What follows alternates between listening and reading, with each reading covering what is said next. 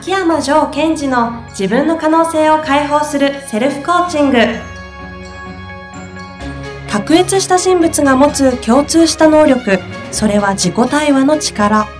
ポッドキャスト自分の可能性を解放するセルフコーチングは上場企業から中小企業までエグゼクティブコーチングトレーナーとして人材開発を行ってきた秋山城賢治がビジネスや人生で役立つセルフコーチングの技術について分かりやすく解説します。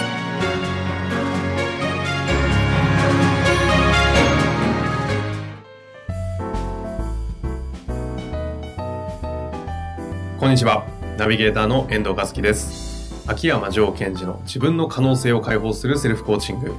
いよいよ始まりました。城さん、よろしくお願いいたします。はい、よろしくお願いします。えついにあの番組スタートということですが、えーはいいかがですか？いやー、なんかこう、すごい楽しみですね。楽しみですか、はい私はどっちかというとドキドキしております。えドキドキはい。よろしくお願いしまおす。願いします。あの、今回ですね、テーマタイトルとして自分の可能性を解放するセルフコーチングという、まあ、番組のタイトルで、えー始めていこうということになったんですけど、まあ、いきなりこういろんなテーマをですね、取り扱って、あの、難しい話するのも、あの、皆さん何の話だろうと思っちゃうんで、今日はあの、簡単に、その、ジョーさんという人がどんな人なのかみたいなところを、まずなんかこう伝えられたらなと思ってるんですけど、はい。なので、あのージョーさん、そもそもあの、コーチングというお仕事をされているということなんですが、まあ具体的にどんなことされてるっていうのは結構皆さんわかんない方もいるのかなと思うんで、ちょっとなんか教えていただけますか？はい。えまず、えコーチングっていうのを簡単に説明すると、はいかなり一般的にも知られるようになりましたけどね。これは、えーコーチングというのは、クライアントに対して問いかけをする、質問をする。うん。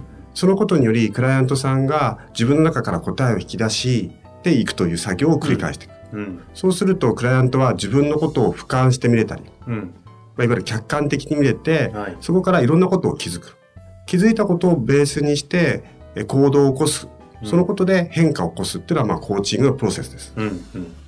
なんかよくあの、最近大統領だったり、その、なんですか、アスリートの方、あと政治家の方とかもよく、その、コーチとつけてなんかしてるっていうふうに聞くんですけど、あれ実際、コーチをつけたり、コーチングをされると、今のプロセスを通して、人ってどうなるもんなんですか？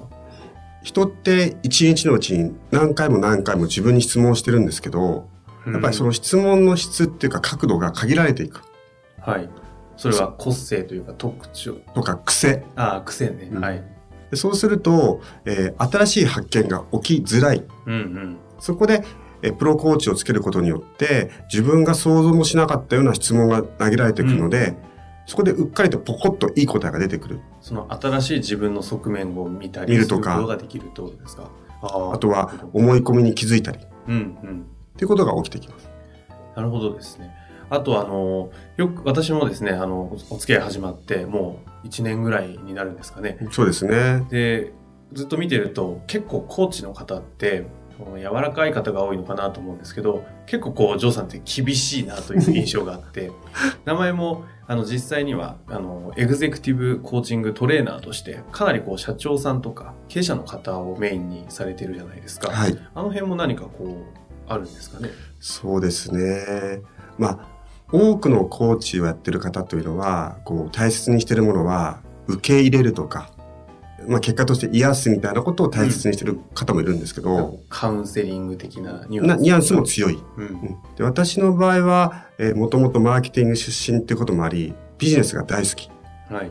なので今、えー経営者の方を中心にクライアントやってるんですが、私の場合は、こう、受け入れるとか、癒すというよりも、こう、鍛える、うん、うん。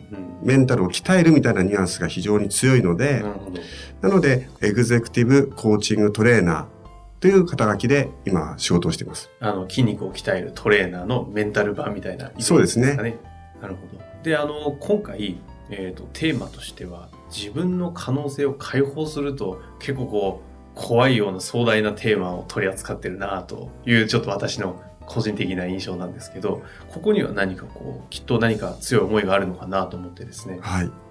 そうですね。これは、こう、自分がいろんなクライアントさんと話をしていく中で、本当にみんなこう、ちょっと雑な言葉を使うと、ええ嘘つきだなと思うんですよ。それは何に嘘つきですか？嘘つきって言ったり、自分にこう暗示をかけて、そこで囚われてる方が多いんですね。ほうほう。なんか具体的にイメージできるものってありますかね、例えばね、私は秋っぽいみたいなことを言う人がいるわけですよ。私秋っぽいかもしれないですね。遠藤さん秋っぽい。はい。秋っぽいと思います。ね。っていうふうに自分に嘘をつくんですね。いやいやいや、ちょっとどういうことですか？本当に秋っぽい？えーよく周りからも秋っぽいとか自分でも秋っぽいかなっていうのは思いますけど、で、その秋っぽいと思うとどんな気分になるんです？よ、自分が。秋っぽいと思うと、なんかこう続かなかった時も秋っぽいからいいかなとか思いますかね。うん、うん。だって秋っぽいんだもん、僕、みたいなイメージですか。こうちょっと逃げたりする。っていうふうにこう利用することはあるかなって今ちょっと思いましたけど、で、ここでね、それってやっぱ違うんですよ。秋っぽくないんです。どういうことですか？ちょっと待ってね。ちなみに遠藤さんは、その秋っぽいっていうのはいつから？秋っぽいってなんかあえていつからと聞かれるとなんか小学生ぐらいとかからなんか秋っぽいとかよくまあそれこそね両親とかにも言われてたかななんてそっかそっか。遠藤さんは小学生の頃から秋っぽいってことをずっと継続してきたんですね。えっ、とはいそうですねつまり、秋っぽいってことは自分が継続はできないというふうに認識していく。うんうんところが、その人はそんなことなくって、秋っぽいっていう内容がどうであれ、うんそれをずっと小学校から今までずっと継続できたんです。はいつまり、あなたは継続する力を持ってるんですね。ところが、自分のことを秋っぽい、秋っぽいってインプットすることによって、自分がそこのことにとらわれて、自分に制限をかけていく。うんそうすると、本来の遠藤さんの可能性っていうのが、どんどんどんどん萎縮していくんです。秋っぽいだけ秋っぽくない自分もいるのに秋っぽいだけの自分にこう囚われちゃうというかそう。縛られちゃうみたいなイメージですかねこういうパターンが非常に多いですね。ああ、他にもなんかそういう、なんかい具体的にありますか？はい。そうですね。えー、優柔不断とか。ああ、優柔不断ですよ。遠藤さん、優柔不断？はい。遠藤さん、優柔不断？はい。今、即答してますよね。す あ、えっと、これは何が起きてるんですかね？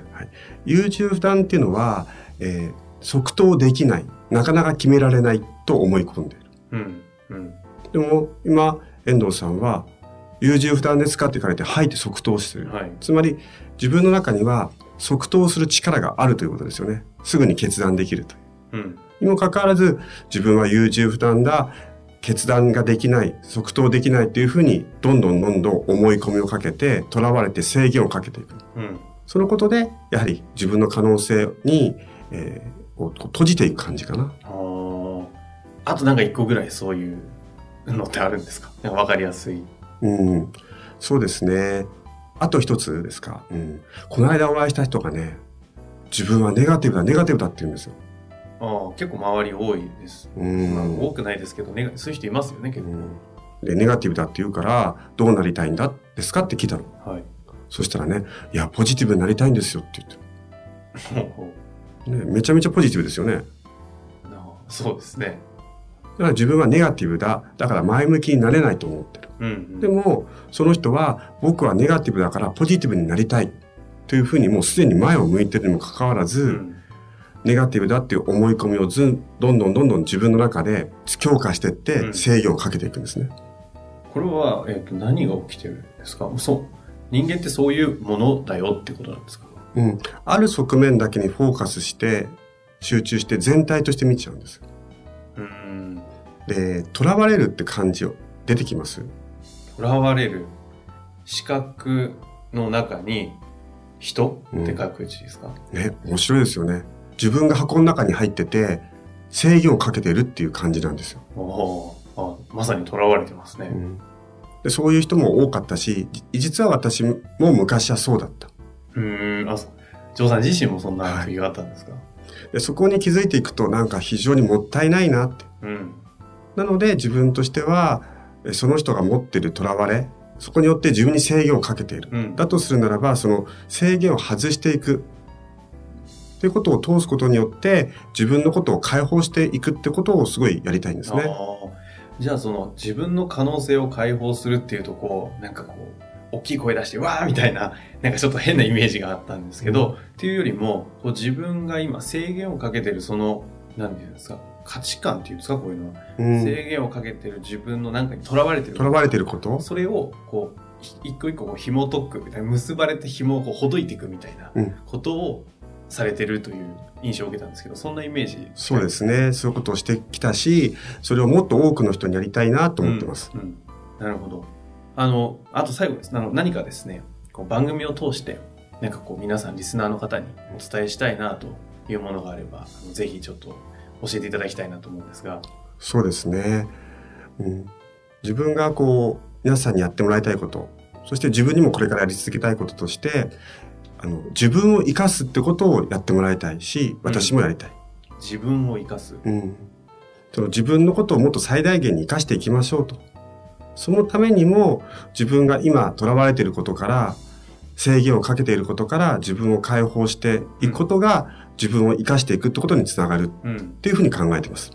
あと今回あの、あえてコーチングじゃなくてセルフコーチングという言い方をしたのには何かあるんですかね？はい。えー、その自分が囚われていることは何なのか。そして、え違った見方をすると自分はどのように見えるかってことを自分で自分に問いかけていく。あ、えっ、ー、と、ジョーさんは自身はそれをお客さん、クライアントさんにこうやってされてますけど、どちらかというとそれを自分で自分でやるっていうことをこう今回テーマにしてるってことですか？はい。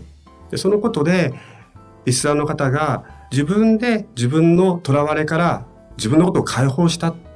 そのことが自分の自尊心につながっていくっていうふうに感じてます。なるほどですね。わかりました。あの、今回、まあ、第1回ということですが、まあ、あの、長いお付き合いになるかと思いますが。今後ともよろしくお願いします。そうですね。今後とも、あの、いい感じで、この自分の可能性を解放する人たちが、そういうリスナーがですね、うん、増えていったら、すごい面白いなと思うので、はい、どっかのタイミングではあの皆さんから悩み相談じゃないですけどそういったものも受け付けていって、うん、あのいろいろと新しい展開は広げていきたいと思いますので、まあ、引き続きよろしくお願いします。はい、よろしくお願いします。